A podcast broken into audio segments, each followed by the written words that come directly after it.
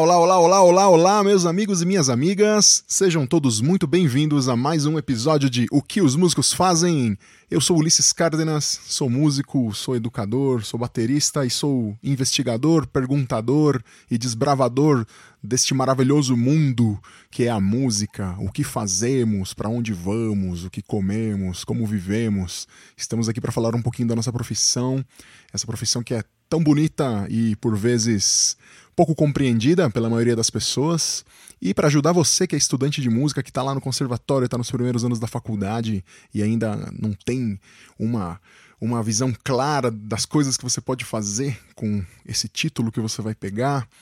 E eu trago aqui colegas, eh, amigos, professores, pesquisadores e pessoas para falar um pouquinho de tudo. E hoje eu estou trazendo mais uma vez o meu estimado professor da graduação, meu querido colega, camarada Lucas Casácio, ele que é doutor em música, pesquisador e professor da Unila, e hoje ele vai vir falar um pouquinho aqui pra gente sobre como é a atuação dele nas graduações de música. Como você tá, Lucas? Boa noite, boa noite todas e todos aqui, mais uma vez conversando com Ulisses, um grande prazer, tava com saudade de conversar com ele, pessoa muito querida que eu encontrava semanalmente lá na, nas aulas da da graduação do Ulisses, então é um grande prazer sempre falar com ele. Não, prazer é meu, Lucas, que é isso, cara. Muito legal mesmo. E as aulas da graduação foram, foram muito loucas, né? Sempre te falei que foi da hora. A gente se divertiu bastante, embora às vezes eu enrolasse um pouco. É, eu me diverti. Mas... eu não sei os alunos, mas eu me diverti. era divertido, era divertido. E já que, já que a gente né, teve esse contato, esse primeiro contato na, na época da graduação, queria que a gente conversasse aqui um pouquinho sobre como é a prática né, do professor na graduação. Porque a gente sabe, temos vários, vários locais aí onde a gente pode trabalhar lecionando música, né? E um deles é dentro da faculdade. E, e às vezes as pessoas têm vontade de falar, meu, como é que eu faço para ser professor de uma faculdade? Como é que eu chego lá? Como é que eu entro lá, né? E aí eu queria começar, vamos começar falando aqui sobre como foi seu caminho, né? Até você se tornar um docente da graduação. Como é que você caminhou até chegar nesse lugar? Quais foram os, os, os, os, grandes os desenrolares da vida aí? Como é que você era planejado ou você chegou ali e de repente você estava lá? Como é que é, mano? É, então, é uma coisa interessante. Você falou na abertura aqui, né? Visão clara sobre o assunto. E eu estava pensando, enquanto você falava, que talvez depois da nossa conversa aqui eu tenha uma visão um pouco mais clara desse caminho. Que ele foi. não foi muito claro.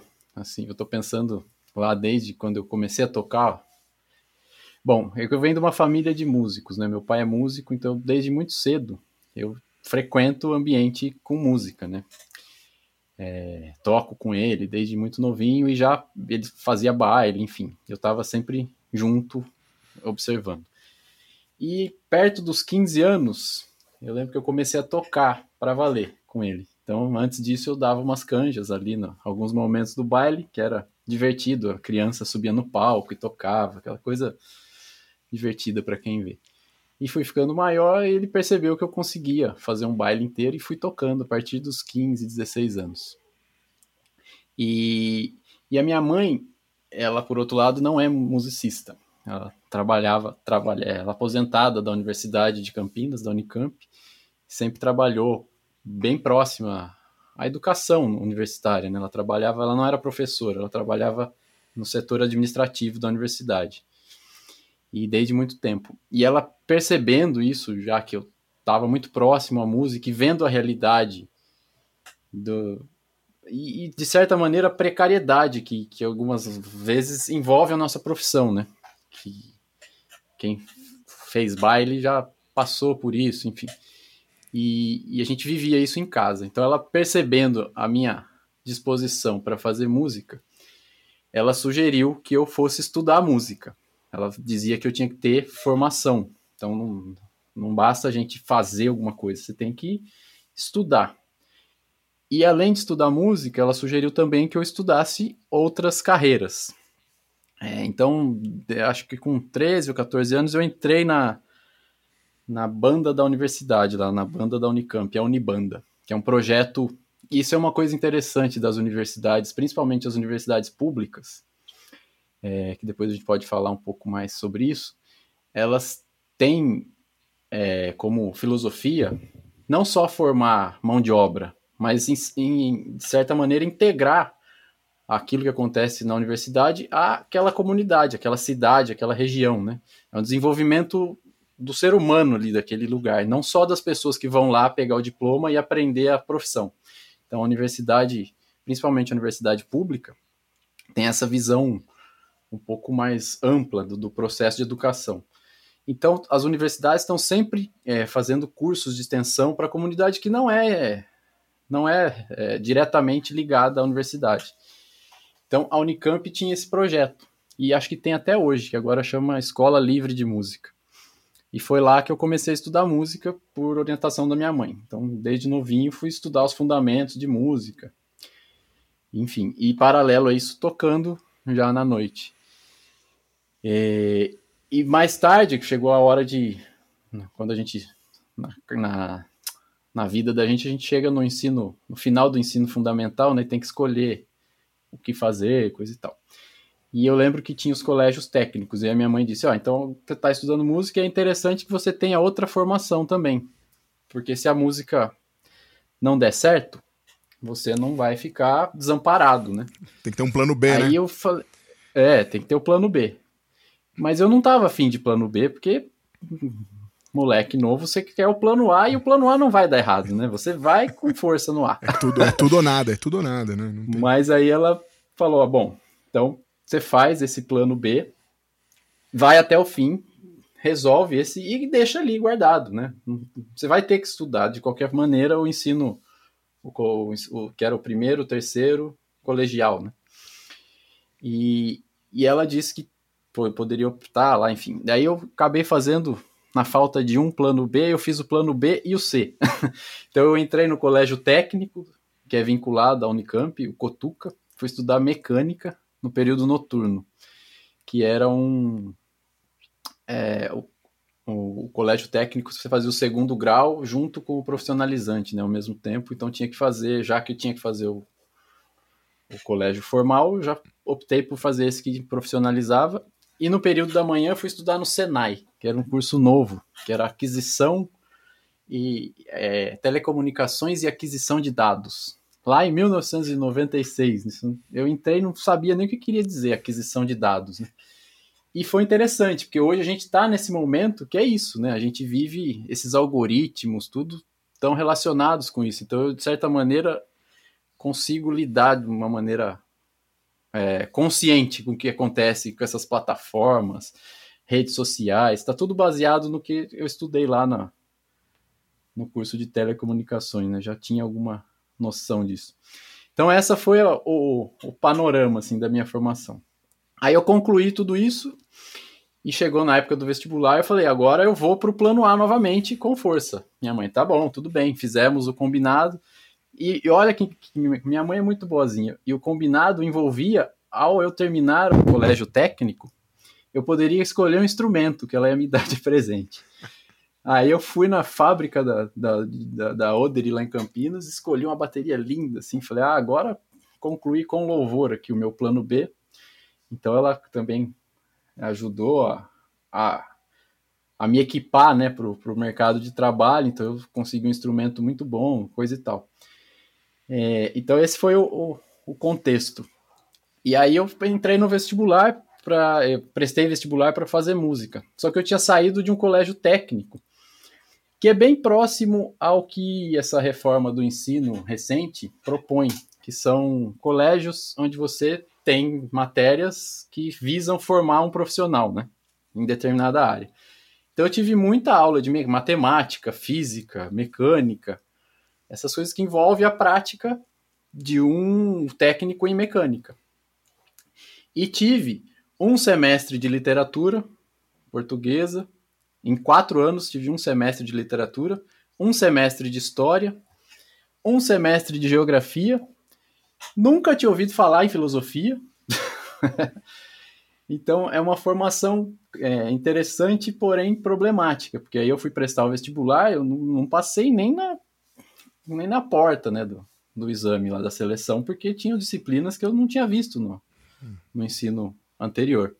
E aí fui fazer cursinho, tive que fazer dois anos de cursinho, então eu prestei três vestibular até entrar na, na faculdade de música. É, então foi esse processo longo, assim, e sempre é, visando esse, essa, essa faculdade de música popular. Eu não tinha nem prestado outros vestibulares, eu queria estudar na Unicamp mesmo, porque eu já conhecia por minha mãe trabalhar lá, e já tinha visto, já eu, eu e a Unicamp fazia a Universidade de Portas Abertas, então eu entrava nas aulas. É, a Orquestra Sinfônica de Campinas tem muita ligação com a universidade também. E eles promoviam ensaios abertos, então você podia ir até o ensaio e assistir o ensaio de dentro da orquestra, assim. Então você vai ficando encantado com esse universo, né? Muito novo e tendo acesso a, a essas coisas todas e todas é, relacionadas com o setor público, né? Uma orquestra sinfônica pública, universidade pública, dando acesso para pessoas de qualquer lugar, né? Eu, eu morava a 30 quilômetros da universidade, na periferia da cidade. E ia com a minha mãe, que ela tinha que trabalhar, e, e acabava ficando lá perambulando pela universidade, conhecia os institutos de química. Então, eu, quando eu entrei na, na, universidade, eu já conhecia muito, assim, da, almoçava no bandejão da, da faculdade já desde criança. Eu frequento, é curioso, estou parecendo o tio da, das histórias aqui, mas eu estou voltando aqui nesse processo de tentar ter uma visão clara. Eu frequento a universidade desde bebê, né? Porque a minha mãe trabalhava lá e a universidade é, tem creche para os funcionários. Então, você poderia deixar o seu filho lá e trabalhar, e era muito bem cuidado. Eu tenho uma relação de afeto muito grande assim com a, com a universidade, principalmente com a Unicamp. Né? Então eu fiz o fui estudo, frequentei o berçário, frequentei a pré-escola, aí um período curto que eu fui para a escola estadual, fiz o ensino todo, depois entrei no colégio técnico e depois o cursinho que eu fiz era ligado ao DCE da Unicamp, também era um cursinho que eles subsidiavam as pessoas para poder estudar. Você não tinha grana, você ia lá e falava, não tenho grana. Eles vêm cá, entra aqui, quanto você consegue pagar? Eu lembro que eu pagava 63 reais por mês.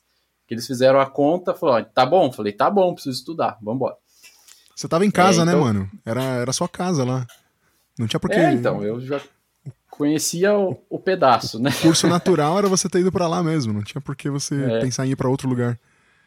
Mas depois eu comecei a, a investigar e o, e o instrumento que eu o principal que eu queria estudar, que eu estudo até hoje, é bateria, e música popular, e percussão popular.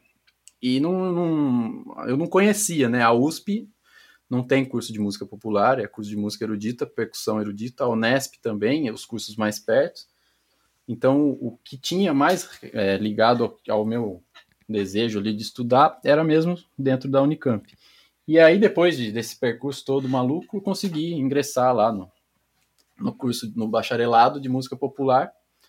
Em 2001 eu entrei. E aí, bom, aí fiz todo o processo de ensino. Paralelo a isso, eu estudei também no Conservatório de Tatuí. Então, é, uma coisa que eu consegui é, ter uma visão um pouco diferente do que é um conservatório e o que é uma universidade. Né? Isso eu pensando hoje, mas quando eu estava ali na universidade eu não tinha muito claro isso. Então eu, eu tinha pretensões dentro da universidade como um aluno de conservatório. E acaba gerando alguns conflitos assim de, de interesse, enfim. E, então é, eu frequentei esses ambientes todos. Depois da graduação, eu passei um tempo, mudei para a cidade de São Paulo, morei em São Paulo durante há um bom tempo, nem sei quanto. E nesse processo, a, a, hoje a minha esposa, que na época minha namorada, também muito parecido com, que, é, com as, as dicas da minha mãe, né? As mulheres sabendo das coisas. Ela percebendo que eu estava em São Paulo tocando para lá e para cá e viajando e carrega bumbo lá e chega no fim do mês, né, aquele aperto danado para pagar as contas. E, e aí ela viu, falou, é, dentro do meio acadêmico, você pode continuar estudando, né? Mestrado, doutorado. E eu falei, mas eu não sei nem o que, que são essas coisas. Falei, ah, mas procura saber, né? E, e criar um, um, dar continuidade ao que você estudou na, na graduação, tudo. Então aí eu voltei para a universidade, ficou um aluno especial para fazer algumas disciplinas, para entender o que, que é essa, essa pós-graduação, né? E ali eu comecei a, a perceber qual que era o, o objetivo de pós-graduação, né? Que é formar né, pesquisadores, formar futuros professores, mesmo enquanto performe, né? Você ter uma visão crítica do que você está fazendo, né? Um refletir sobre o seu fazer. Então, é um processo intelectual importante, assim. E a partir da, do, do, contato com a pós-graduação, comecei a tomar gosto, assim, e escrevi um projeto de, de mestrado e prestei a prova lá, tudo. Entrei em 2010 e aí concluí em 2012. Em 2013 entrei também para fazer o doutorado, porque eu já estava envolvido nas, nessas pesquisas, estava gostando assim, de estudar e de pesquisar. E paralelo ao doutorado, surgiu o convite para eu dar aula lá para o Ulisses, na Uni Santana, em São Paulo, que foi o meu primeiro contato, assim, formal, né, enquanto professor universitário. Antes disso, eu já dava aula de instrumento em escolas livres, é, dei bastante aula no projeto Guri, no interior de São Paulo, lá em Campinas, em Vinhedo. É, então, sempre nesse, nesses três caminhos, né? Estudando, dando aula e tocando. Basicamente eram esses os passos. E a partir da, do ingresso na, na, na, na, faculdade, na universidade privada, eu pude, é, de certa maneira, passar para os alunos nas disciplinas parte do que eu estava pesquisando no, no, doutorado. Então é, a gente começa a, a, gerar conteúdo, né? criar, é, produzir conhecimento. Acho que esse é, a, é o grande objetivo assim da, da pesquisa, não só em música, em tudo, né? A gente produzir conhecimento organizado, sistematizado e, e conseguir passar isso com clareza, acho super importante essas, essas pesquisas todas. Isso acontece em todas as áreas, né? Pelo menos deveria acontecer. Sim, sim. é, o poder executivo talvez precise voltar lá pro. Enfim, é, cara. É, como, é, isso que você falou sobre gerar conhecimento e sobre você pegar a sua ali no caso a tua, a tua tese de doutorado na época e de mestrado também. Eu lembro que você já você, você trazia o material da, da sua dissertação de mestrado para a gente estudar. E é, como a gente conversou na nossa primeira conversa, lá quem quiser ouvir o Lucas também lá na primeira conversa, onde ele fala sobre a tese de doutorado dele, interessante pra caramba, na primeira temporada. Voltem lá para ouvir ele, que o assunto também é muito legal. E o que eu queria, eu queria complementar é que é, a maneira com que você tratou a gente lá na faculdade é, trouxe bastante ganho para a gente é, nessa questão de gerar conhecimento e de, e de, pesquisa, de investigação. Porque quando eu fui para lá, eu queria né, tocar a bateria. Assim, eu, eu, eu, lembro que eu cheguei lá, minha ideia era, minha ideia era me formar no bacharelado em música para tentar uma pós-graduação em performance. Só que no meio do processo ali mudou e mudei de ideia pra caramba, acabei é, acabei indo para outras ideias e tal. E, e, isso trazia bastante. Eu falo para todo mundo isso, cara, ainda. É, sempre que estamos conversando sobre isso, eu falo, pô, na faculdade, o Lucas, que era o professor de batera lá da gente, forçou muito nessa parte. Ele sempre, você sempre trazia a origem, né? Do que a gente estava tocando, por que a gente estava tocando, por que a gente estava fazendo aquilo lá. E isso é, é uma diferença fundamental que tem entre um conservatório e uma faculdade, né? Que é uma, que é uma coisa que eu, que eu queria entrar aqui também, que quais seriam as diferenças fundamentais, né, entre ser um docente na graduação e ser um docente num conservatório, né? E eu acredito que essa já seja uma das fundamentais, né? Mas o, o que, que muda, cara? O que, que mudou para você, né? É, foi diferente a, o conteúdo que você tinha que passar? Preparar uma aula é diferente? É, o desenvolvimento em sala de aula? Como, como que você... Como foi a sua primeira experiência? Então eu fui, eu fui a sua cobaia. é, como... Foi uma das. como que, é, como que você pra... encarou isso, essa, essa mudança, né? Sim. Para as aulas de instrumento não são tão diferentes de, de, de, aulas de instrumento em conservatório, enfim. Tem uma. O foco da questão ali é muito. É, é sempre igual, né? A gente tem que tocar bem aquele instrumento envolve prática, repetição, entender, enfim. É, mas na, na, na faculdade, a gente acaba dando outras disciplinas, né? Então, por exemplo, eu dei aula de metodologia de pesquisa. Então, eu tive que estudar muita coisa sobre quais são os métodos de, que envolve a pesquisa em música, né? Como estruturar um roteiro de pesquisa, como elaborar um projeto de pesquisa, é, o que você pretende responder ao final da sua pesquisa, são todas questões que passam pela, pela por essa disciplina de metodologia, né? Ou, por exemplo, da aula de história, de história da música, enfim, histórias em geral, é um conhecimento que, de certa maneira, você tem que buscar em pesquisas, né? Então você vai vo voltar para a parte daquele material produzido ali é, mais recentemente na, em pós-graduações em música, enfim. O conservatório, eu tenho uma experiência de estudar no conservatório e a visão ela é um pouco mais pragmática, assim. O conservatório ele visa primordialmente formar um, um especialista no instrumento, né? É, e isso é importante também. É importante a gente ter bons músicos. E, e tem uma carga gigante de, de, de estudos e tempo que envolve para você ser um, músico de alto nível. E o foco, então, do conservatório é nesse sentido. Enquanto que a universidade, ela divide esse tempo de, de preparo né, com outras disciplinas que envolvem a reflexão, muita leitura de texto, pesquisa.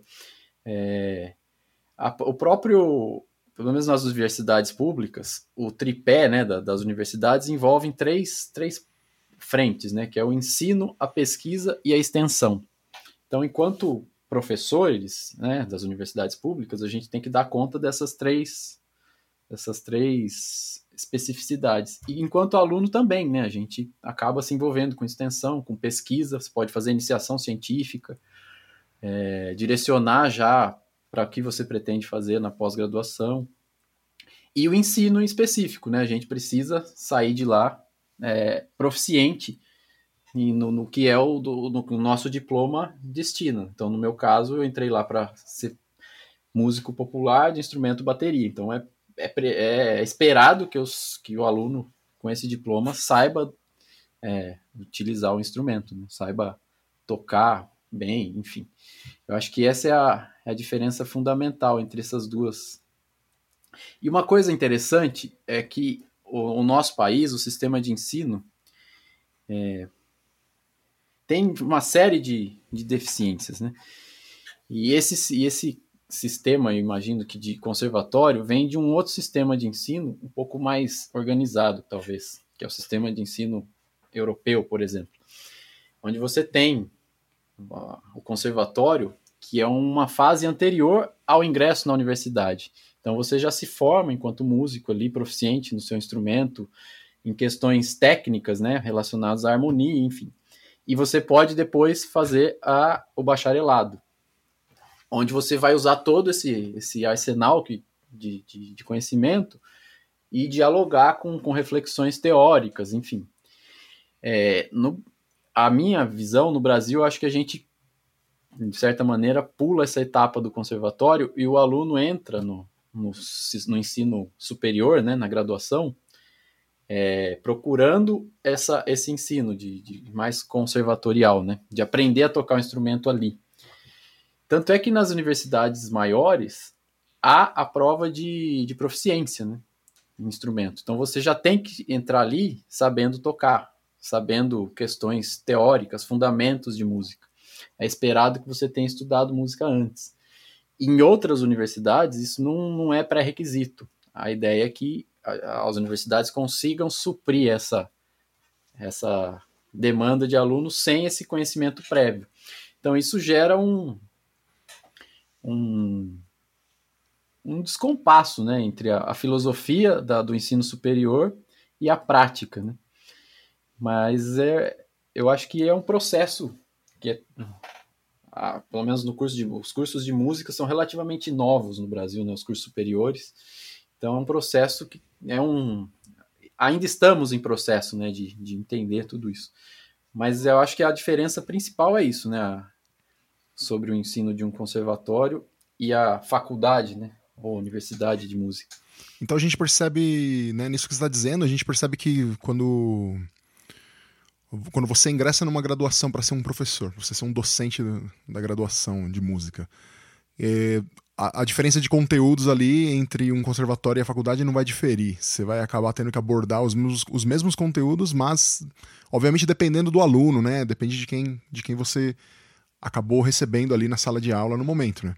Leva em consideração já os conhecimentos prévios e tudo. E isso para você como professor não, não muda nada e a respeito dessa, dessa coisa, então, de dividir os. os ah, dividir performance e estudos teóricos, né?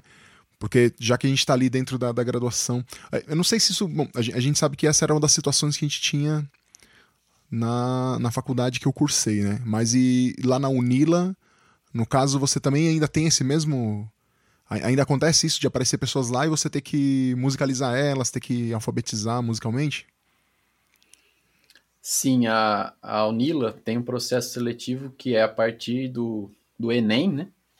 Com a, a nota do Enem, mais uma, um exame, é, essa prova prática, que é feita através de vídeos. Os alunos enviam os vídeos tocando três peças. É, então, com isso, não é possível a gente analisar com tanto rigor o que esses alunos têm de conhecimento de fundamentos em música, né? Mesmo porque o conceito de fundamentos em música é, é complicado, né? Porque, sei lá, eu fico pensando no baile que eu fazia, tinha muitos músicos excepcionais que não passariam na prova da, da, da escolinha do bairro, que, por não ter domínio de ferramentas é, conceituais importantes, mas eles sabiam música através de outros processos, né? E, e, a, e muitas universidades tentam levar isso em consideração, né? De, de, de integrar essas pessoas que têm esses conhecimentos e a partir daquilo conseguir nivelar de alguma maneira esses, esses conhecimentos, dando suporte teórico, conceitual, fundamental. Então, na Unila, acabam entrando é, alunos de diversos lugares, de, e, e, são muitos países. Na Unila tem isso também, que é uma universidade que tem editais abertos para a América Latina toda. Então vem alunos de muitos países. E é difícil a gente passar um, um, um nivelador assim. Então, quando os alunos ingressam na graduação, tem os, as disciplinas de estruturação musical e fundamentos de música, que pode ser cursada por todos e quem já tem esse domínio sobre esse conteúdo pode fazer ó, um exame de proficiência e seguir para os próximos semestres. Né? Então, esse é o, os primeiros anos, a gente tenta é, nivelar é, esses alunos a partir dessas disciplinas, que, que é interessante. É, você tinha perguntado sobre a diferença entre dar aula num conservatório e na universidade, né? Se o conhecimento é, é precisa ser igual. Eu imagino que sim, mas a, a maneira, né, de, de, e as demandas do conservatório e da universidade são diferentes. Então acaba gerando professores diferentes e o processo seletivo envolve é, é, escolhas é, diferentes também, né? Por parte da, do, da contratação desse professor. Então, numa universidade, é esperado que os professores saibam lidar com pesquisa, né? Então, são pré-requisitos para você entrar para dar aula num curso, mesmo curso de graduação. O que não é esperado num conservatório. Embora tenham professores que são pesquisadores dentro do conservatório, eu tive professores que fazem pesquisas incríveis assim lá no conservatório sobre música popular e viaja ao Brasil recolhendo material mas não, não, não é o foco do, do, da instituição produzir esse tipo de conhecimento. Então, os professores fazem para ter material para eles próprios e para enriquecer as aulas, enfim. Mas não é uma demanda da instituição é, trabalhar com pesquisa, né? ou com extensão universitária. Então, isso acaba determinando também, de certa maneira, é, quais profissionais vão ser é, escolhidos para aqueles cargos, né? no caso de um processo seletivo em música. Por isso que em grande parte das universidades é esperado o mínimo assim que o, que o pretendente à vaga tenha mestrado e algumas o mínimo que tenha doutorado. Então, esses são os pré-requisitos. Diferente do conservatório, que com a graduação você já consegue dar aula no conservatório, né? trabalhar em conservatório.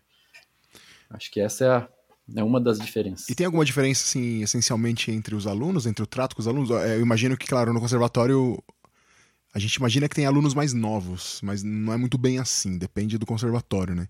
E na faculdade temos alunos mais, mais adultos e tal. É, tem, tem uma diferença como você. É, quando você entrou na faculdade falou, pô, meu, tem uma pá de marmanjo aqui. Eu tenho que agir de tal maneira, ou isso, isso mudou para você como professor? Ou é a mesma coisa? O que, que você sentiu? Eu lembro que quando eu fui dar aula para. Pra... Quando eu entrei na, na faculdade em São Paulo, a primeira que eu trabalhei, eu estava conversando com o coordenador na época, e aí ele estava me explicando do funcionamento do curso, e ele perguntou ele que eu era novo, assim, né, e aparentava ser novo, assim, ele olhou e falou, ah, você já deu aula? Ele estava meio inseguro, né? É, falei já, deu aula, não sei o que. Ele falou, porque tem umas pessoas, aqui tem de várias, a, a, faixa etária é diversa, né? Então, desde pessoas que acabaram de sair do ensino médio, né? Até pessoas aposentadas que estão voltando para estudar, enfim. E eu falei, não, tá, tá, tudo tranquilo. Eu dou aula lá no Projeto Guri, é tranquilo, as crianças, né? Consigo lidar com eles, vou conseguir dar aula para qualquer um. Aí ele falou: não, você não tem noção do que é uma pessoa mais velha para dar aula. É completamente diferente de uma criança, né? Que ele tá ali, é uma esponja, né? A criança tá pegando tudo que, que a gente fala, né? Enquanto que pessoas trabalham durante o dia, vão para a universidade, é outra dinâmica, né? É, então, a, a, questão da faixa etária, quando eu passei a dar aula na universidade, é, não tem um padrão, né? Você percebe isso enquanto aluno também, que você encontra pessoas super novas que estão ali fazendo a primeira graduação e pessoas que já têm outras graduações, já trabalharam com outras coisas e estão voltando, né? Para fazer, para estudar música, que era um sonho. E, e as pessoas com mais idade, pensando, não tinham universidades privadas nem públicas, né, para poder fazer um curso de música. É muito recente de música popular. O curso, acho que o primeiro curso de música popular vai completar agora, completou 30 anos, 30 e tantos anos. É, então é uma coisa bem recente. Que é o curso da Unicamp, né? Isso, é. Da Unicamp, acho que foi o primeiro curso de música popular no Brasil. Na América Latina, inclusive. É, e as universidades privadas são recentes também, né? Um fenômeno super novo. Então é natural que as pessoas que mais idade tem, tinham alguma pretensão de estudar música, vem ali uma oportunidade né, de voltar a fazer aquilo. Então a faixa etária é bem diversa. Mesmo na, nas universidades federais, enquanto eu era aluno, tinha já pessoas mais velhas que já tinham feito graduações em outras coisas, estavam voltando para a universidade. Tinha. Eu entrei não muito novo, né? Porque eu fiz três anos de cursinho, já tinha uns vinte e tantos anos. E tinha alunos que tinham acabado de, de se formar tava com 17 anos, assim. E é bem diferente, assim, quando a gente é novo, uma pessoa de 17, outra de 21, sabe? É um, já é um, um descompasso, assim, né? E aí tem o outro lá de 40 e tantos. Então isso é, é enriquecedor, na verdade, que você acaba conhecendo. E, uma coisa interessante na, na, Unicamp também é que vai gente do Brasil inteiro, né? Então tenho amigos até hoje de lugares de todos os estados do Brasil. A gente acaba conhecendo o Brasil através da, da universidade, uma coisa bem legal. E já pensando então nessa, nessa grande diversidade de alunos que tem ali, e... dá para elencar aí alguma dificuldade que você que você encontrou assim que você entrou nessa sala de aula, como, como o coordenador te alertou, falou, olha, cara, ensinar adulto não é bem assim. Os adultos têm, têm como se diz, opiniões fortes. Os adultos têm, os adultos têm determinações, eles já têm realidades, com, é, realidades muito bem concluídas, assim, fundamentadas, né? Se, assim, qual, qual que seria, você teve dificuldade ou teve facilidade, assim, o que, que, que dá, que, que dá pra gente falar sobre essa experiência aí como professor na graduação? É, eu, é natural para mim, pelo menos, ter dificuldade quando eu fazer uma coisa pela primeira vez, né? Então, quando eu entrei ali, eram salas com muitas, muitos alunos, né? Uma sala grande, com 40 pessoas. Então era uma novidade, assim. Eu dava aula para 20, dez, uma, né? E aí você entra ali aquele punhado de marmanjo, né? À noite já cansado, te olhando assim, fala: o que, que esse cara quer comigo agora, né? então, mas isso é só uma, a primeira impressão, assim, que, que a gente fica. Eu tento respirar fundo, né? E não me abalar assim com essa primeira impressão.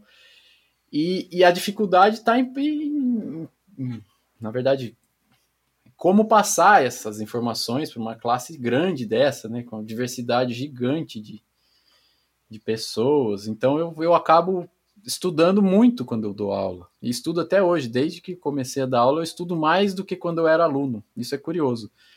É, porque quando é aluno, você pode estudar na medida ali, né? Para você passar do semestre, tirou a nota, próximo semestre e vai naquela toada tranquila. É, quando você é professor, a responsabilidade é muito maior, né? Então eu, eu, estudo muito e quando é disciplina nova que eu não dei, estudo mais ainda. Então as dificuldades estão nisso, né? De, de estudar e organizar material. E tem alguns alunos que eu, as dificuldades são, né? Os alunos com é, posições fortes. Em geral, eles questionam isso, né? De você passar uma coisa, mas ah, eu não tenho tempo. Então, essa demanda de tempo, é, a gente só percebe é, o quanto dá de trabalho também para o professor que está fazendo aquilo quando a gente está no lugar do professor, né? Porque eu também imaginava, ah, meu professor vem aqui dar aula e passa esse monte de lição e vai embora, né? Imagina, tem muito trabalho para preparar aquilo, para corrigir aquilo, quanto foi de tempo para para estudar, entender sobre aquilo, né? Então, eu tento de uma maneira tranquila assim colocar isso aberto, né, com os alunos. Quando chega nesse se aparece alguma sensação de conflito, eu já tento colocar as coisas claras. Falar, ó, estamos no mesmo time aqui. Eu também estou estudando tanto quanto você, ou talvez mais, porque eu preciso conseguir te explicar isso daqui e depois eu vou precisar corrigir os trabalhos, enfim. É muito estudo. Sim, tem que estudar bastante, cara. É, eu, eu dou aula para ensino fundamental 1 e cada aula que eu dou para as crianças ali, eu fico um bom tempo aqui lendo e, e, e tentando entender quais são os. Né, entender melhor e para poder passar melhor o conteúdo, né? Para aquela criançada lá. E felizmente ali na, no, no, Fundamental 1 que eu trabalho, tem espaço para falar a respeito é, da história das coisas, né? Então eu acho legal porque eu gosto bastante disso. Então eu sempre estou lendo bem a mais do que o conteúdo, porque tem uma apostila na escola, né? Então tem que seguir aquele conteúdo da apostila e eu posso complementar. Então eu sempre complemento com mais coisas. Mas é, aí que, isso é uma coisa interessante que você levantou aí, cara. Que você falou, pô, eu vou dar uma disciplina que eu nunca dei antes, eu tenho que estudar pra caramba. A gente tem a, a ideia de que o nosso professor na, na, universidade, o cara manja tudo. Se ele, se ele entrou na sala ali para me falar daquela, daquela, naquela, naquela disciplina, ele entrou lá, Ó, bom, gente, hoje nós vamos. Essa é a disciplina de xalalá. A gente vai aprender xalalá. Você pensa, pô, o cara deve ser pós-graduado, especializado, diplomado em xalalá. Senão ele não ia estar tá aqui. E não é bem isso, né? A realidade não é essa, né? Você, você é colocado lá, às vezes, para dar disciplinas que você tem que se desenvolver pra caramba para poder passar, não é isso?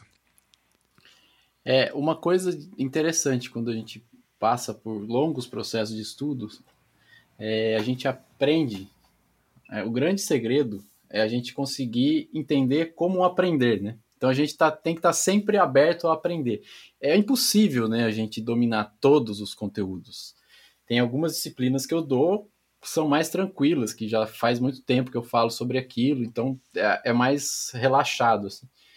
Mas tem coisas que a gente tem que estar tá o tempo todo aprendendo. E uma das coisas que o, esse sistema todo de, de pós-graduação, tudo faz com a gente, é mostrar os caminhos de como entender as, as, os processos, como sistematizar é, esses, essas informações, como organizar, né? O que é essencial de cada informação. É, conseguir compreender um texto científico nem sempre é fácil, né? Você, você passa um artigo para um aluno ler, é, você vai ter que fazer muitas vezes a leitura junto, né? Porque são textos de difícil compreensão. Eu lembro quando eu entrei na, na graduação, tinha uma disciplina de chamava música popular industrializada. E acho que eu sempre falo sobre isso, que foi um impacto. Assim. O professor pôs um texto do Theodor Adorno e mandou a gente ler no primeiro semestre de música.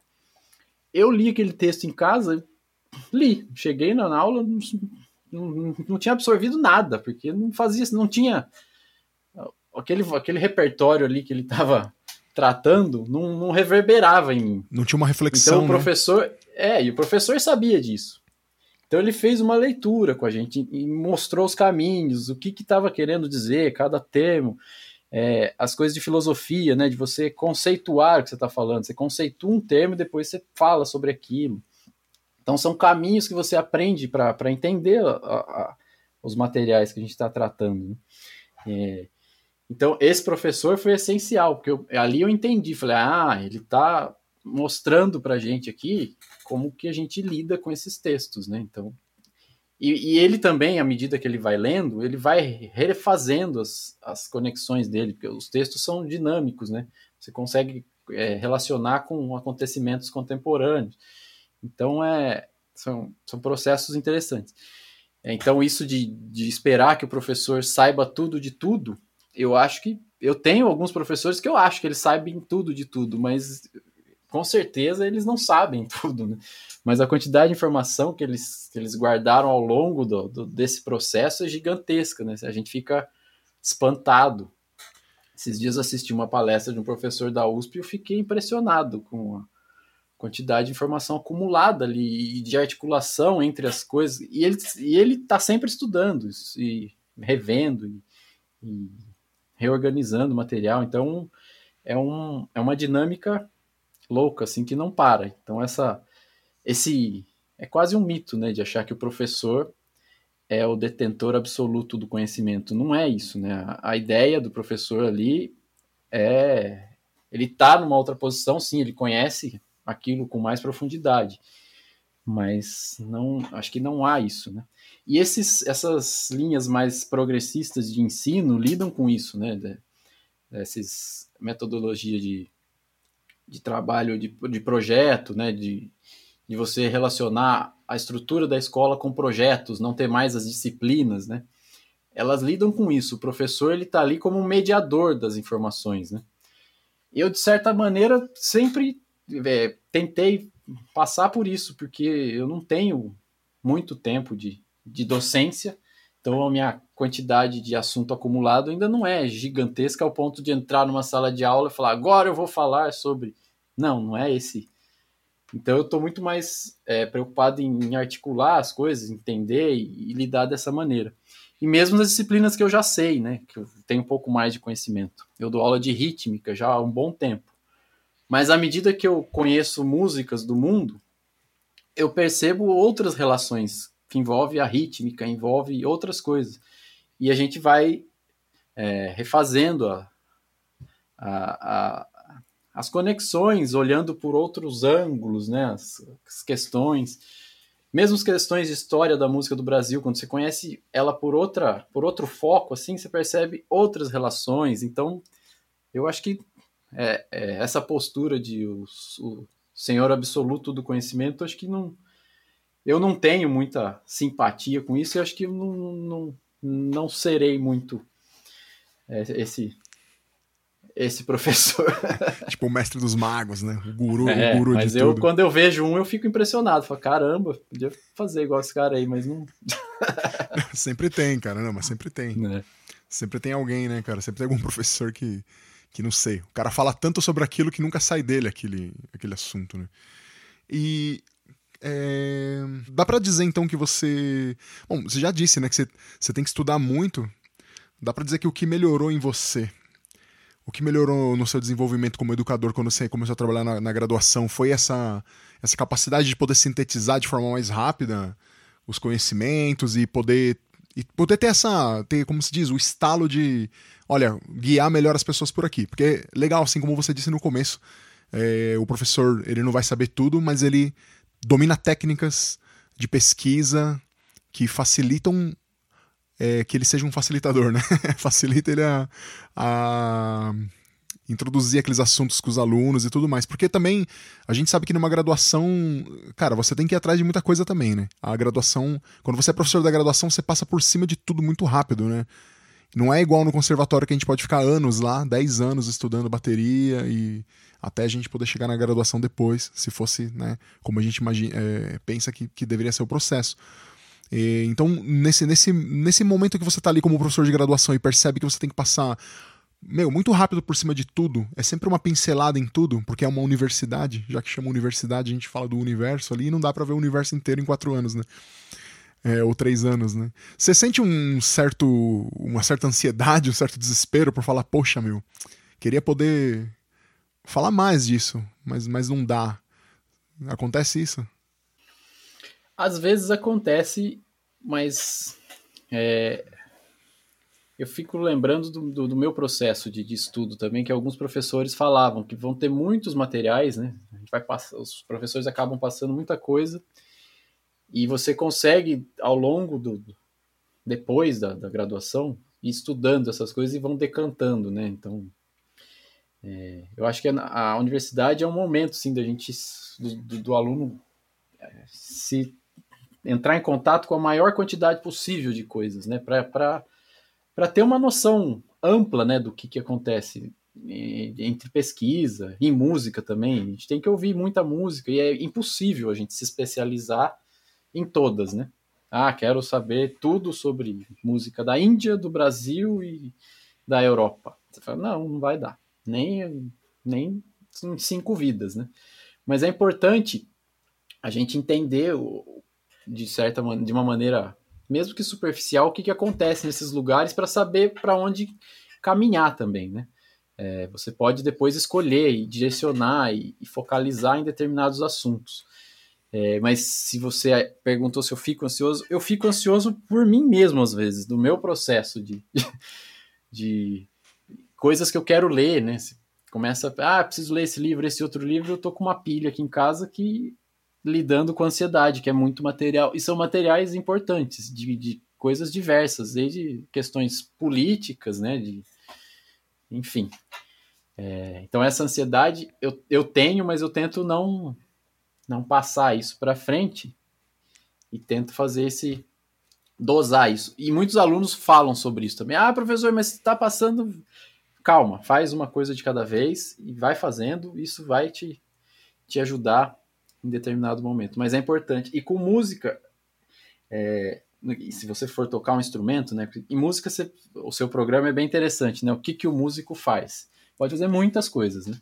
A gente já viu aqui que você pode trabalhar com músicas em diversas áreas.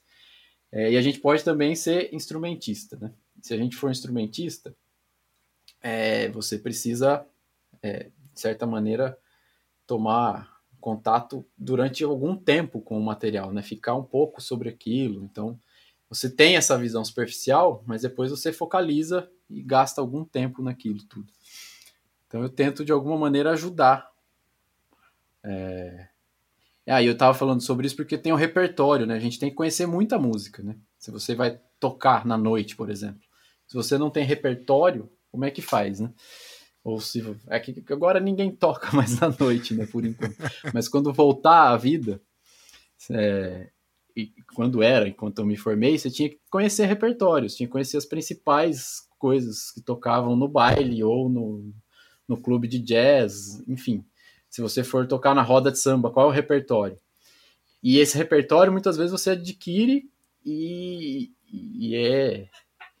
E não, não, não, às vezes não dá tempo, não tem tempo suficiente para aprofundar em todos os repertórios. Né? Você acaba escolhendo uma outra coisa para estudar aquilo. Mas eu acho importante conhecer o máximo que, que, que for possível. Né? e controlar a ansiedade. Eu tenho bastante ansiedade. você é um cara organizado nos estudos, né, cara? Eu lembro quando a gente estava na graduação que você começou o doutorado. E já um dos primeiros impactos que a gente teve com você nas aulas é que, pô, era tudo muito organizado, né? Você tinha tudo muito sistematizado pra gente poder entender os assuntos que a gente ia desenvolver. E eu falei para você, Ô, cara, mas para você tá de boa fazer o doutorado, né? Porque, cara, você é organizado pra caramba, aí você falou, então, esse é o problema. É, é, eu descobri que não dá tempo. que quatro anos é pouco. Eu sempre lembro disso. Falou, meu, quatro anos não dá, vou ter que, tipo, fazer uma coisa impossível aqui para terminar os estudos. E isso me traz um pensamento a respeito de algo que, é que você falou que tem três pilares na, na educação, né? É, pro, pro, pro educador da graduação, né? Você falou que é a pesquisa, é tem mais dois, cara. Esqueci, você falou os três pilares aí. É... É ensino e extensão. Ensino, pesquisa e extensão. E, e assim, onde é que fica o tocar, né? O professor, o professor da graduação.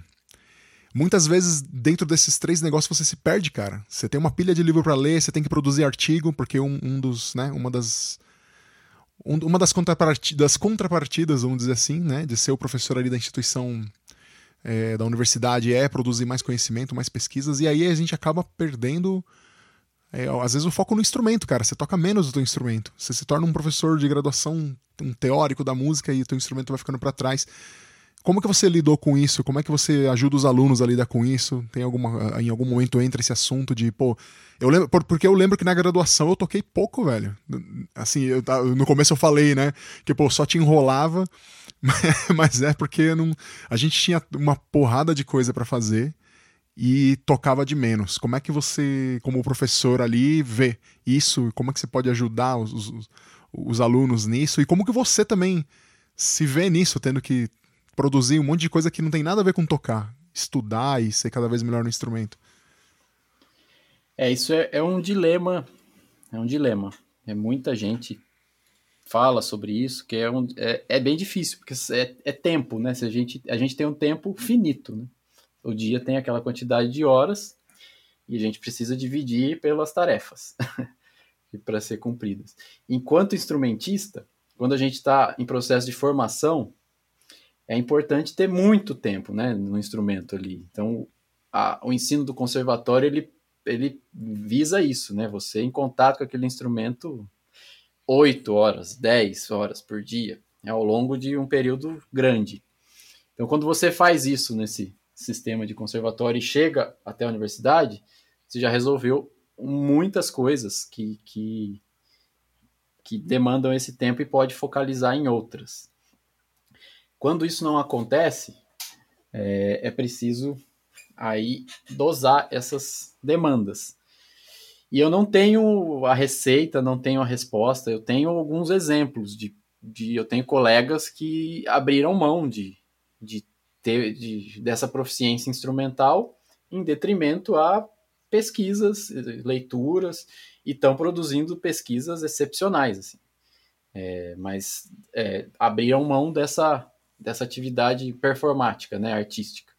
E tem outros casos que o, o extremo oposto, né, de colegas que não estão relacionados ou a pesquisa não passa por essa produção é, formal em forma de texto, né? Que isso é outra coisa, né? Que, qual que é o, o produto, né, da, da, de uma pesquisa? O produto formal dos meios acadêmicos da, da, é uma publicação, né? Você transformar toda a sua pesquisa, sistematizar em um pensamento organizado em uma publicação escrita, né, em forma de artigo ou você capítulos de livros. Essas são as, as publicações formais. Mas eu acredito que é possível também ter pesquisas que resultem é, produção artística, né? Então, durante eu, eu tive a grande felicidade durante o meu doutorado conseguir fazer essas duas coisas. Então é, eu estava pesquisando um concerto, até então inédito, e através do contato de um dos professores da universidade com a orquestra de Campinas, a gente conseguiu gravar esse concerto. Então esse gerou um produto artístico, né, que é um CD inédito de uma obra importante de um compositor importante que estava ali esquecida. E junto com isso vem a análise é, musical feita por outro colega, o Eduardo Lobo, que participou de, e questões de, relacionadas à musicologia, enfim, de contextualizar aquele conceito com, com o ambiente que ele foi composto. E o produto disso foi esse disco produzido pela Orquestra Sinfônica de Campinas. Paralelo a isso, eu produzi o meu doutorado, que gerou a minha tese. O Eduardo também fez o doutorado dele, que é a tese dele. Isso só foi possível porque a gente tem esse viés de, de, de músico músico prático, né? Essa coisa de, da performance, né? Com essa bagagem das, das da, essa bagagem vinda desse processo de pesquisa do, do mestrado e doutorado. É, eu, eu, também escrevi dois artigos junto com isso, então é, tentando equilibrar eu costumo dizer que eu consigo pesquisar coisas que, que partem de, de, de, de problemas de, de, de, prática. Assim. Eu tento tocar alguma coisa, ou algum repertório, enfim, alguma coisa que me chama atenção a partir da prática e aquilo leva a pesquisar outras coisas. Então eu vou atrás de informações históricas e aí você vai percorrendo e descobrindo coisas. Nem tudo gera publicação escrita, né? Nem tudo eu consigo sistematizar, mas a grande parte do que eu pesquiso a, transparece nessas produções artísticas, né? Então eu tendo a, a, a ter mais essa esse viés artístico de, de produção enquanto músico prático, né? Mas eu voltando à sua questão, eu não tenho a resposta. É uma, é uma questão é, pessoal, assim, de, de, demanda pessoal mesmo, né? O que te completa naquilo ali. Então, o, o ambiente acadêmico, ele é, é vasto, assim, e tem os, os medidores, né, de, de produção. Então, o padrão é a medida dessa produção, do, do, da produção docente, é a partir de material publicado escrito, né? Esse é o, o grande foco. E é importante que tenha isso. Mas eu vejo que é importante também que a universidade produza som, né? música, concerto, disco, enfim. E tem uma outra questão interessante, né? Que é, eu fico pensando aqui que o que me chamou a atenção para ir até a universidade estudar música eram as pessoas que estavam fazendo música e estavam na universidade também, dando aula. Então, quando eu entrei lá para fazer aula, eu lembro que eu assisti, ainda quando antes de entrar, assisti uma aula de prática de conjunto, que era o professor Jorge Oscar, que tocava. Na época ele estava tinha acabado de gravar o disco acústico da Gal Costa, então ele estava na capa do disco. Aí eu fui na sala e vi o Jorge Oscar lá dando aula. Falei, pô, preciso estar tá aqui nesse lugar com essas pessoas, né? E tava o Ulisses Rocha, é, o Rogério Bocato, que agora está em Nova York, esses músicos estavam ali dando aula. Isso para me chamou a atenção para eu ir até a universidade, queria estudar ali com eles. Então, é, é importante que tenha a pesquisa, mas eu acho que é importante também que tenham pessoas de referência enquanto músicos, né? Se a, a formação é, visa formar músicos, eu acho que tem que ter pessoas lá dentro que estão fazendo música. Então eu tento é, entrar nesse nesse equilíbrio dessa balança entre estudar para a, a, prática, né, o estudo do instrumento e o estudo, a, a pesquisa propriamente dita, né, de, de leituras, enfim. E aí é tempo, né? A gente tem que acordar cada vez mais cedo e dormir cada vez mais tarde. E eu acho que eu tô ficando mais velho, tô ficando com menos vontade de dormir. Isso é bom. Eu tô indo dormir, sei lá, uma da manhã e acordo cedo. E aí e comecei a estudar nesse período da manhã, que eu tenho acordado, a cabeça está novinha, então eu tenho acordado bem cedo para conseguir. E eu consegui encaixar nessa rotina agora, eu estou estudando piano, então tá, tá divertido.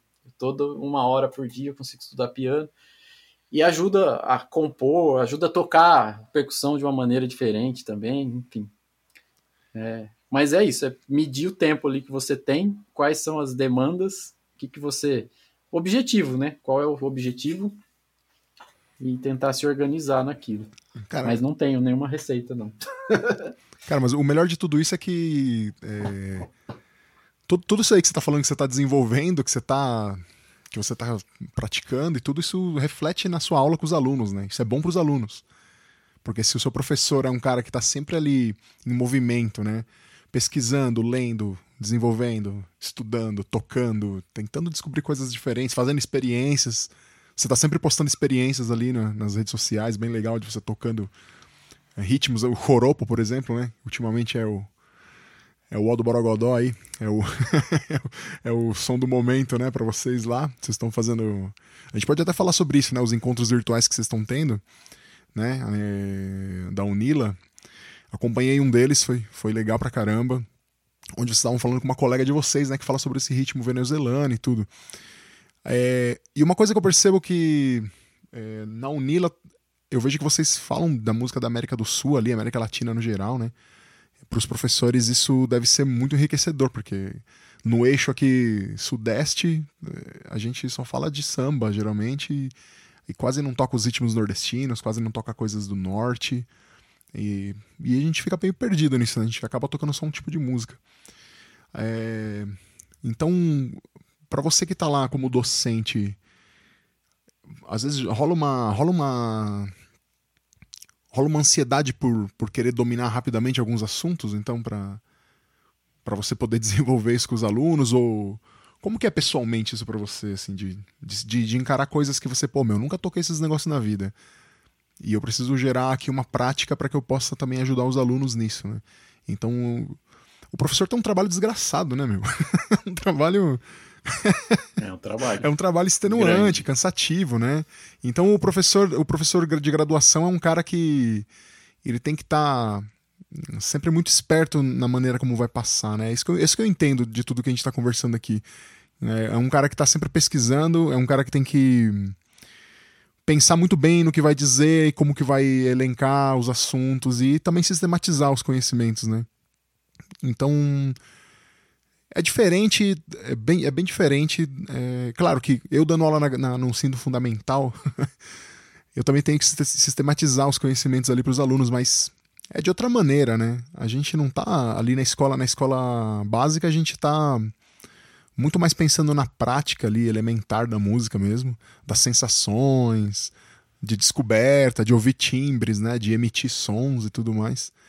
E já na faculdade parece que a gente entra num, num esquema em que a gente vai é, pensar na, na, máquina da coisa mesmo. É, por vezes, mano, não sei se parece. É, por vezes parece que isso pode afastar as pessoas, né? Assim, assim como. Eu, eu, às vezes eu percebo isso, mas você pode ter uma visão bem diferente. Porque, que nem como você falou, na noite, quando você fazia o baile, tinha músicos excepcionais, mas que eles não tinham estudo formal em música, então eles já, por exemplo, não passariam num vestibular em música, o que é muito. O que não é bom, é. é o que não é, não é positivo, né? Pro mundo da música, né? Que essas pessoas trariam conhecimentos muito bons para dentro da universidade. Então, como que você veria esse esse aspecto aí do, do, do professor de música na, na, graduação, assim? Ele tem que tratar sempre de, de, como, como que você trabalha, trabalha isso de falar, pô, meu, a gente precisa ter mais, mais pessoas aqui com mais conhecimentos populares. Porque quando a gente sistematiza os conhecimentos ou, ou teoriza os, os, conhecimentos, a gente só teorizou eles porque a gente estudou eles na prática antes, né? E, é, eu não sei se eu estou conseguindo elaborar bem aqui a pergunta que eu quero fazer. Mas de que maneira você. Sim, ó, você tocou em alguns pontos aqui, ó, que eu acho que eu posso falar algumas coisas. A primeira delas, você estava falando sobre a Unila, dessas lives que a gente fez, né? E você tinha falado sobre isso antes, que era os, a gente costuma falar que a universidade pública tem três, três é, pilares, né? Três funções enquanto instituição pública. Que uma é promover o ensino, né? Para quem entra para estudar, a pessoa tem que ter acesso a um ensino de qualidade o outro é a extensão universitária e a pesquisa. Essa extensão universitária, é, às vezes não é muito claro o que, que acontece com, essa, com esses processos de extensão. É, é uma coisa muito importante na universidade que eu também só fui é, ter um pouco mais de consciência há pouco tempo, né? Que a extensão, eu falei no comecinho, né, que eu me formei em conhecimento fundamental de música, né? Na banda sinfônica da Unicamp, né, que era um projeto que abria as portas da universidade para quem não é da universidade, enfim, para a população em geral. Essa é, a, é a função dos projetos de extensão, né, promover é, parte do que a universidade produz, então conhecimento, cultura, informação, tudo que passa dentro da universidade para toda a comunidade, né, para quem não é da universidade. E aqui na Unila a gente tem feito muitas ações nesse sentido, né, de tentar suprir um pouco a, a, a, falta de investimento em alguns setores, né? Por exemplo, educação musical. É muito, é muito raro você encontrar uma cidade que tenha uma escola é, pública de música, né? Ou um conservatório. É, tem alguns projetos, em São Paulo tem o projeto Guri, em algumas outras cidades tem as, as bandas das cidades, às vezes promovem esse ensino formal, né? É, mas as cidades que não têm essas culturas ficam carentes desse, desse, desse tipo de, de educação. e aqui a gente tem tentado há algum tempo fazer projetos que é, nós, enquanto professores e alunos, damos aulas para pessoas que não são universitários. Então tem curso de canto para coral da Unila, curso de violão, orquestra de violão. É, há pouco tempo, enquanto a gente não estava confinado, tinha os cursos de percussão, que era aberto para a população em geral. E então essa é uma das atividades que a gente tenta fazer aqui. Isso é possível fazer a partir. Então os processos são, são ligados, né? É, então a gente consegue fazer esses processos de extensão a partir do momento que a gente produz algum conhecimento.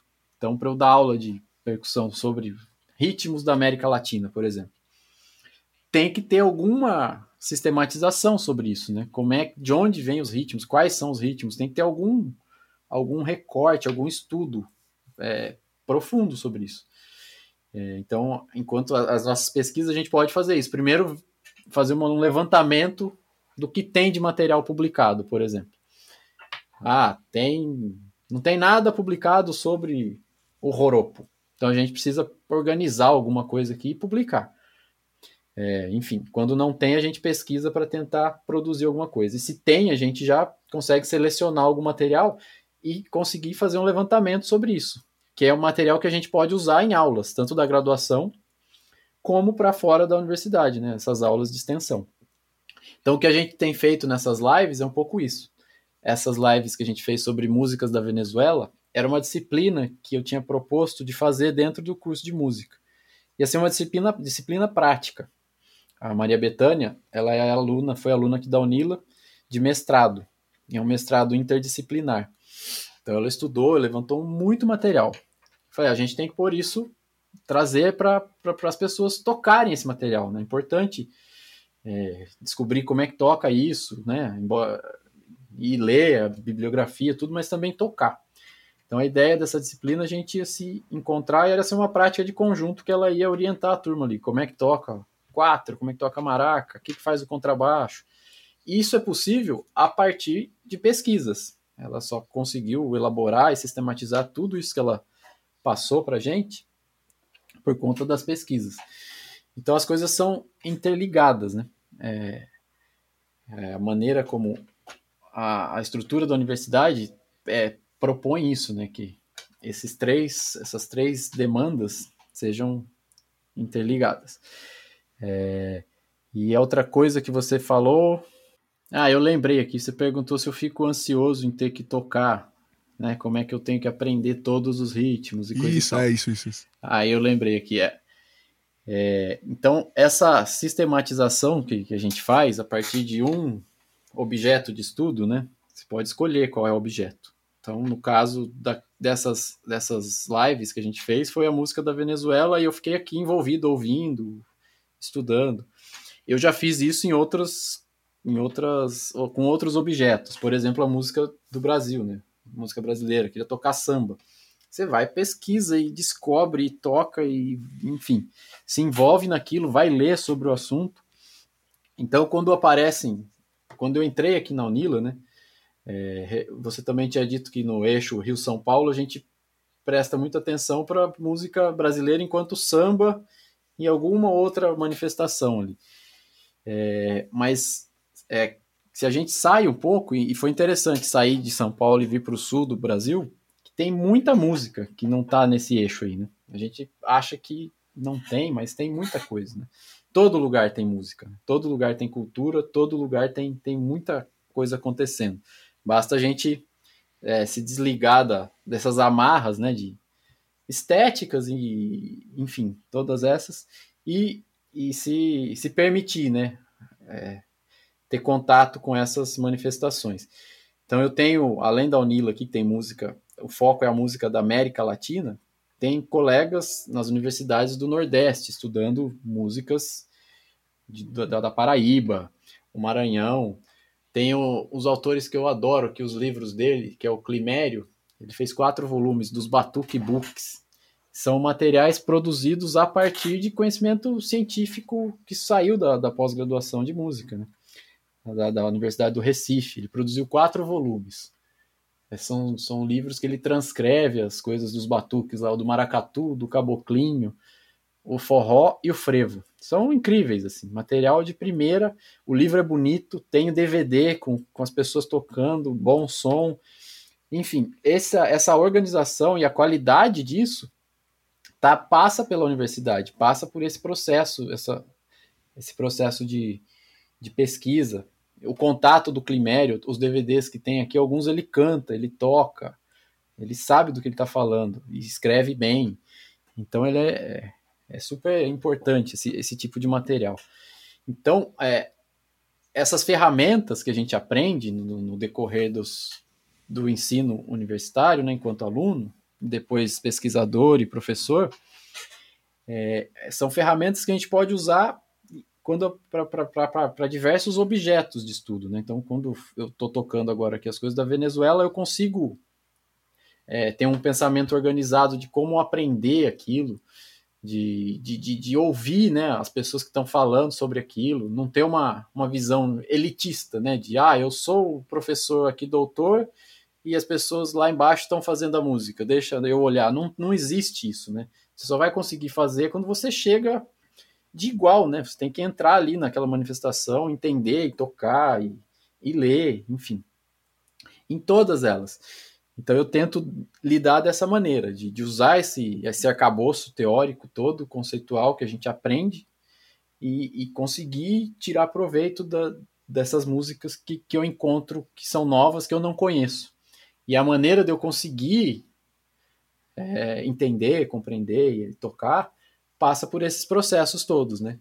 Esses, é um conjunto de processos, né? Não existe a, ah, como tocar? Pegue, faça a transcrição, ouça o disco e toque. Mas tem uma série de outros processos que não passam por isso. Você tem que, de alguma maneira, é, conseguir ter contato com eles. Né?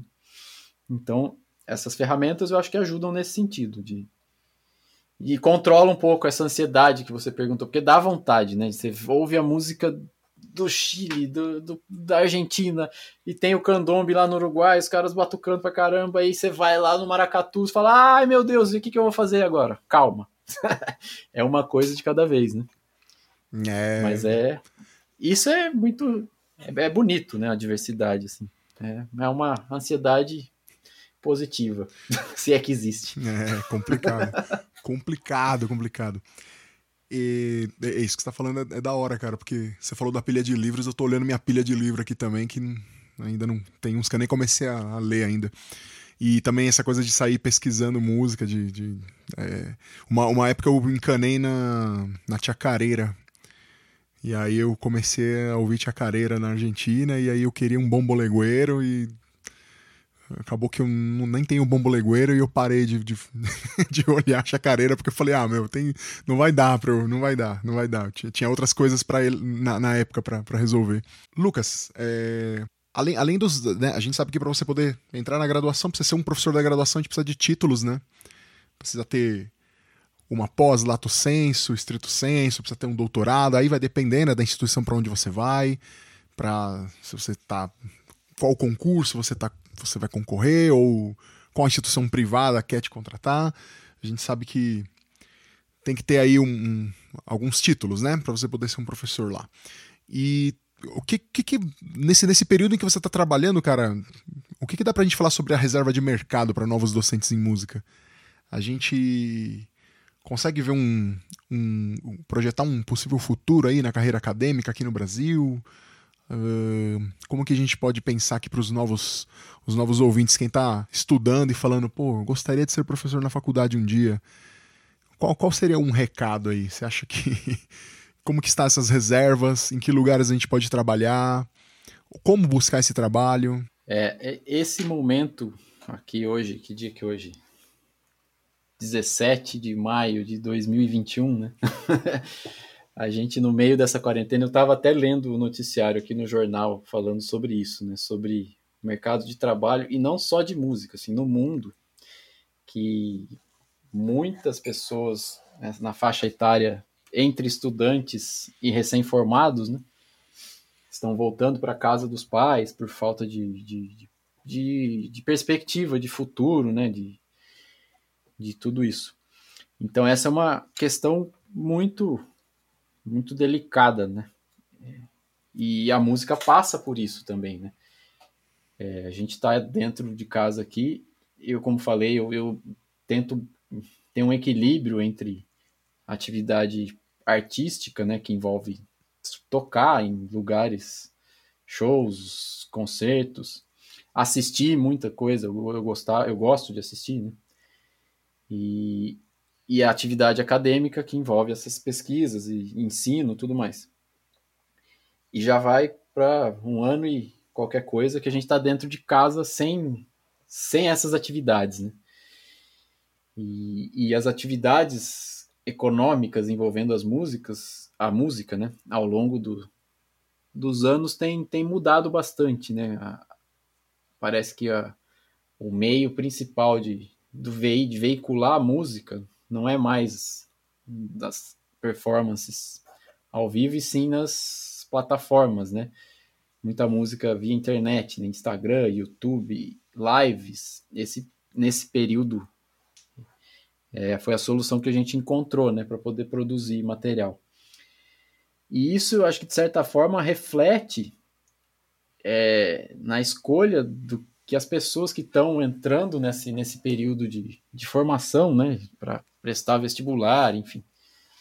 Eu acho que isso pesa bastante né, na escolha de qual profissão escolher, o que fazer né, da, da carreira.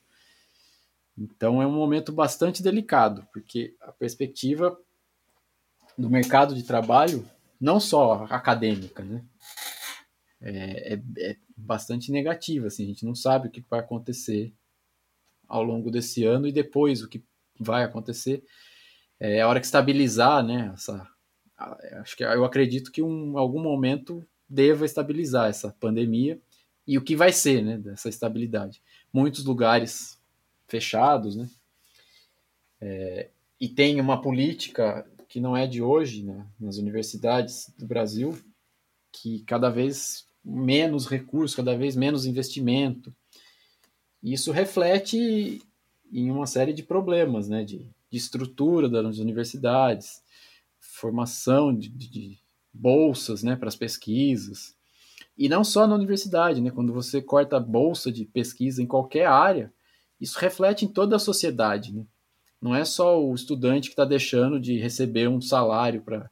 Eu não sei qual é o pensamento das pessoas de fora do, do meio quando ouvem, né, que ah, o estudante recebe uma bolsa de R$ 1.200 para se dedicar à pesquisa. Parece um grande privilégio, mas não sei se as pessoas têm a ideia da, da realidade do que é fazer uma pesquisa. Né? As pesquisas nas áreas de saúde, por exemplo, são muito importantes. Né? A gente depende disso enquanto sociedade. Né? Em educação, e é cada vez menos investimento nessas áreas. E a música, de certa maneira, reflete isso, né? A, a área de, de, ensino, enfim. É, eu tenho recebido notícias de algumas universidades que estão passando por problemas, universidades privadas, né? Então a, a perspectiva não é boa. Mas eu não sei, eu não tenho um conhecimento muito profundo sobre mercado financeiro e essas coisas, o que pode acontecer depois. É, mas o caminho, você falou sobre os títulos. Para quem e isso envolve uma paixão também. Antes de eu pensar em qualquer coisa relacionada a mercado, né, quando eu falei da minha formação, envolve uma coisa muito mais forte, que é uma vontade, né? Eu falei, brinquei lá, eu queria o plano A e o plano A e era o plano A. E acabou sendo, né? Porque aquilo era a minha fixação, assim. É, era muito bom, é muito bom, né? O ambiente de música. Na, na, na entrevista passada eu, eu, até falei sobre isso. Né? que tudo que eu converso, as pessoas que eu conheço estão relacionadas com isso. Então, eu não tinha, eu fiz esse plano B e C de ter outros, outra formação, mas não tinha a paixão envolvida de fazer aquilo. E, e a hora que está nesse ponto, a gente acaba encontrando as vias né, de, de, de, de produzir, de, de trabalhar.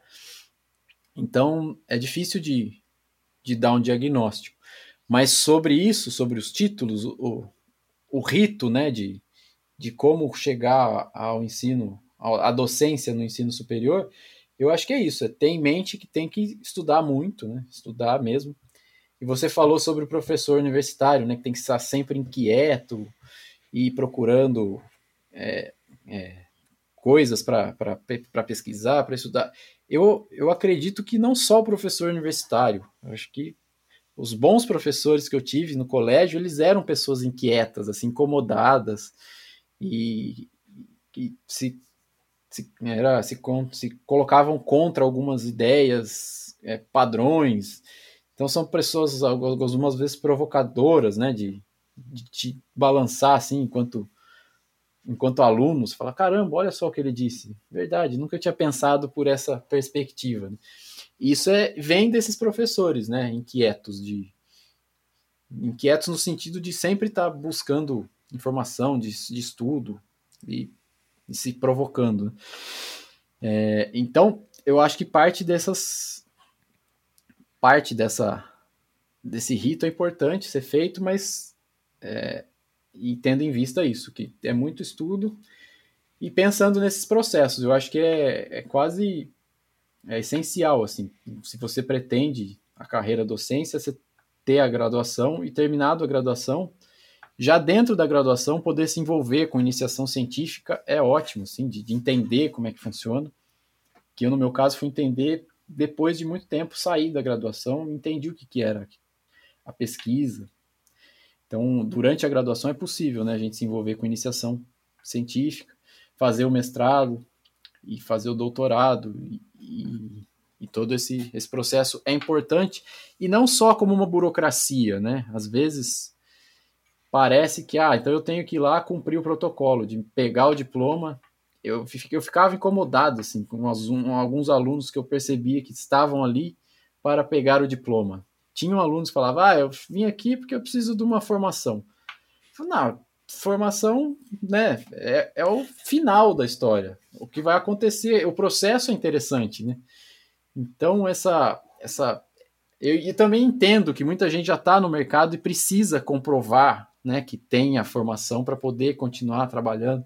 Então é, é, Mas não entender esse, esse rito todo como uma mera burocracia, uma formalidade de ter que ter os créditos, os, os títulos, né? Preciso dos títulos para poder é, chegar ali. Então a, a, carreira docente acho que é muito importante, é uma coisa muito séria, não só no ensino superior, em todo o ensino, né? Na, todos os setores e passa por isso, né? De ter alguma paixão ali envolvida, gostar mesmo de fazer a coisa. E tendo essa, essa paixão, acho que a gente consegue é, superar esses obstáculos que vão acontecer, né? Cada período da, da história dos países, do, enfim, tem, tem obstáculos que vão aparecendo e as pessoas envolve criatividade também, né? Muita coisa a partir de, de, estratégias criativas, contornam os problemas e criam outras saídas. Então, isso é, é interessante também, quando a gente envolve essa, essa parte de pesquisar, passa por esse salto criativo, né, de buscar saída para problemas, né. Esse meu professor do Teodoro Adorno, ele falava, né, você quer fazer pesquisa, você tem que ter um problema. Primeiro, qual é o problema? Que você pretende buscar uma elucidar aquele problema e talvez, se você conseguir propor alguma saída para aquilo, ótimo. Mas só de conseguir mostrar com clareza qual é o problema, já é um grande, um grande processo, assim, um grande resultado, ele falava, quando eu queria fazer o mestrado. E é isso, né? Descobrir o problema e não se apegar. Às vezes a gente descobre o problema e fica lá rodando em volta dele como essas, essa conversa sobre a pandemia é o problema do momento, né? Agora a gente tem que pensar para frente, o que vai ser depois, né? é, essa, esse argumento da paixão pelo que a gente faz é recorrente aqui nesse programa. É, parece que a gente romantiza isso, mas não é não, cara. Quem tá escutando a gente falar aqui sobre isso tudo pode pensar, pô, os caras só romantizam o trampo deles, mas falar que é uma paixão pelo trabalho não é uma romantização, não.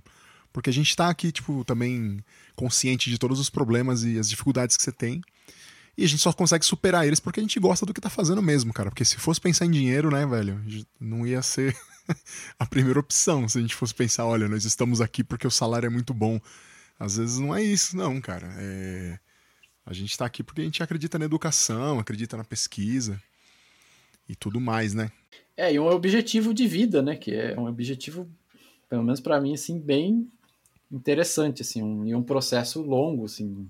É um, é um objetivo, talvez que a gente não saiba muito bem qual é o final dele, assim, mas o, o processo a gente sabe, né? E é, e é super interessante esse processo todo. E é isso que você disse, a gente está consciente, não somos alienados ao sistema aqui falando, não, vamos todos tocar na praça que tudo se resolverá. Não vai, né? Mas é, a partir de, da conscientização disso tudo, a gente consegue criar mecanismos, né? De, de produzir o que a gente acha interessante. Né? Muito bom. Afinal, o mundo precisa de, de arte, senão é, a prova disso é esse momento que a gente vive, né? Todo mundo em casa. Eu acho que a maior, a maior material de consumo das pessoas nesse momento é alguma, alguma manifestação artística, né? Muita gente ouvindo música, lendo, assistindo filme. E são produções que passam por, por, por mentes criativas, né? Artísticas. Bom, chegando no final aqui então dessa conversa com o Lucas, eh, eu só queria dizer que Muitos pontos aqui que você levantou foram muito interessantes, coisas muito boas de ouvir, coisas muito, muito boas para refletir. É... Espero um dia eu chegar também aí na docência da graduação. Quem sabe em alguns anos mais não somos colegas aí em alguma sala dos professores. E, cara, Lucas, eu só queria que você é, deixasse um recado então pra galera. Você, na posição de docente, de, de, de professor de uma universidade, o que, que você poderia deixar aqui de recado pro final, para os nossos colegas, os nossos amigos, nossos alunos que estão na, na, graduação, que estão ali no primeiro ano, segundo ano, indo pro final? O que, que a gente pode deixar para eles aqui? É, eu acho que é para quem tem interesse e gosta de, de de música, né? De ensinar música. Eu tô aqui falando sobre música porque eu vivo esse mundo aqui. Mas isso acho que é para tudo, né? Quem tem interesse em, ensino, é, esse processo de docência é incrível, assim, é enriquecedor e, e é, esse processo também para chegar até o, os títulos, né? Essa, esse rito todo é um processo incrível que, que a gente é, cresce demais. Esses dias eu, eu li um, um historiador dizendo que nesses momentos, né, a gente está lendo muita coisa, estudando, é o melhor que a gente pode fazer é investir na gente, assim, em conhecimentos. E, e à medida que todo mundo fizer isso, a gente tem uma sociedade muito melhor, né? E professores de todas as áreas, enfim. Acho que esse é o momento de, disso, investir em e nos educarmos cada vez mais para a gente ter gente boa, assim, sempre trabalhando enquanto professor, não só em música, em tudo, né? E quem tem, almeja esse, esse, essa atividade enquanto profissão, é para mandar ver mesmo. Seguir, estudar muito e, e, gostar de estudar sempre, assim, porque não. Eu não sei se existe alguma. Eu tinha alguns mitos que eles foram se apagando, e aí eu nem lembro muito, mas um deles talvez seja esse, de que o professor, quando chega a ser professor, já está ali estabilizado com seu conhecimento adequado e vai passar a vida falando sobre aquilo que ele estudou. Eu acho essa ideia tanto romântica e um pouco chata, né? A gente passar a vida inteira falando da mesma coisa. Então é, acho que é super interessante esse processo todo de ab abrir a cabeça e sempre estudar e e o ensino docente, ele possibilita isso, né? A gente e sempre em contato com estudante, com gente, sempre pensando, é uma coisa incrível, assim, é, é muito bom. Então, quem tem alguma pretensão nisso, siga em frente, que é, é incrível, é enriquecedor. E espero logo encontrar o Ulisses também, alguma, tomar um café em alguma sala de professor aí. Será um grande prazer. Tomara, cara, tomara. Vamos ver se um dia acontece. É um sonho aí. Vamos ver se eu alcanço, né? Lucas, queria agradecer muito mesmo mais uma vez você ter vindo aqui conversar comigo. É sempre muito legal ter você para trocar ideia sobre música. Me lembra muito a sala lá da faculdade, quando a gente ficava trocando uma ideinha ali no final das aulas, e até durante as aulas, né? Porque eu, eu, eu gosto muito do, desse processo de conversar, mano. De conversar na aula de música. Não é só sentar lá e vamos tocar. A gente sabe que a gente tem que tocar, né? A gente sabe que a gente tem que estudar técnica. A gente sabe dessas coisas. O mais legal é a gente trocar conhecimento, né? Trocar uma ideia, conversar, saber o que o outro sabe. Muito bom. Obrigado por ter vindo. Agradeço muito mesmo. Foi, foi de grande ajuda aqui, com certeza. Temos material aqui para ajudar muita gente. E muito obrigado, cara. Eu que agradeço o convite, sempre muito feliz aqui de participar do programa. É, espero que, como eu disse no começo, né, a, Ulisses falou para quem quer ter uma visão clara sobre o assunto. Eu não sei se foi bem o que eu consegui mostrar aqui, uma visão clara, porque como eu disse para ele, é um processo que eu acho que eu nunca falei sobre isso, né, dessa, desse, dessa a minha formação para chegar até a, a docência. Então foi, foi enriquecedor aqui para mim também, que eu pude pensar em voz alta aqui com o Ulisses. Espero que tenha ajudado todo mundo a, com seus pensamentos também sobre o fazer musical e tudo mais. E estou sempre à disposição para conversar. Quando precisar, tiver assunto, é só chamar que eu virei com o maior prazer. Muito bom, muito bom. Obrigado, obrigado, Lucas. Obrigado você que ficou até aqui nesse momento. Vocês que ouviram a gente até o fim, muito obrigado por terem vindo, muito obrigado por terem acessado aqui o podcast. E o podcast só existe por causa de vocês, então vocês são as pessoas mais importantes aqui desse projeto. Muito obrigado mesmo. Não se esqueçam de me seguir lá nas redes sociais. Eu sou @uli_cardenas E também temos a, a página de Instagram do podcast, que é o o que os músicos fazem. Vocês adicionem lá a gente, manda uma mensagem para mim, uma sugestão, uma crítica, uma reclamação, um elogio, o que vocês quiserem, manda lá que eu tô aberto ali, tô sempre conversando com o pessoal. E também acessem ali as redes sociais do Lucas, né? É @lucascasácio, certo, Lucas? Sim, sim. É isso aí. Também tô por aí. Segue o cara lá, segue a Unila também, gente que é muito legal. Os caras têm sempre uns bate-papos bacanas ali que estão rolando pela internet agora. Tem as redes sociais deles lá, é, tem vários grupos da Unila, né? Então dá, dá um, um arroba Unila lá que vocês vão encontrar bastante coisa deles. Vai estar tá também aqui na descrição do episódio, todas as nossas redes. Tá bom? E é isso aí, galera. Sigam também lá o Labituca, hein? Não esquecem o Labituca, que é o estúdio que está produzindo aqui, que faz as edições, que ajuda que esse podcast vá pra, chegue até vocês. Como eu sempre digo, ajudem os artistas que estão próximos de você, ajuda aquela pessoa que mora no seu bairro que que compõe, que canta, que toca um instrumento, que tem uma banda, ajuda essas pessoas, consome os merchants, faz um post no Instagram, compartilha, enfim, ajuda as pessoas, cara. As pessoas que fazem arte ali, que fazem arte ali perto de você, que são os pequenos artistas, estão precisando da sua ajuda, precisam de projeção, e não só os de música, seus amigos do teatro, do artesanato, das artes visuais, de tudo que vocês imaginarem, ajuda. Apoia essas pessoas, apoia aquela pessoa que faz biscoitinho e apoia aquele colega que trabalha naquela ONG perto da sua casa, entendeu? Faz, faz isso pelas pessoas, gente. Ajuda o pessoal, que só dessa maneira a gente consegue, consegue espalhar mais a arte pelo mundo, e tentar fazer o bem com isso, né? E sempre bebam muita água, como eu sempre digo, mantenham-se hidratados e é isso. Tchau. Este programa foi gravado no estúdio Labituca. Produção, edição e direção Pedro Zaluba e Mauro Malatesta. Pauta Ulisses Cárdenas. Façam música, não façam guerra.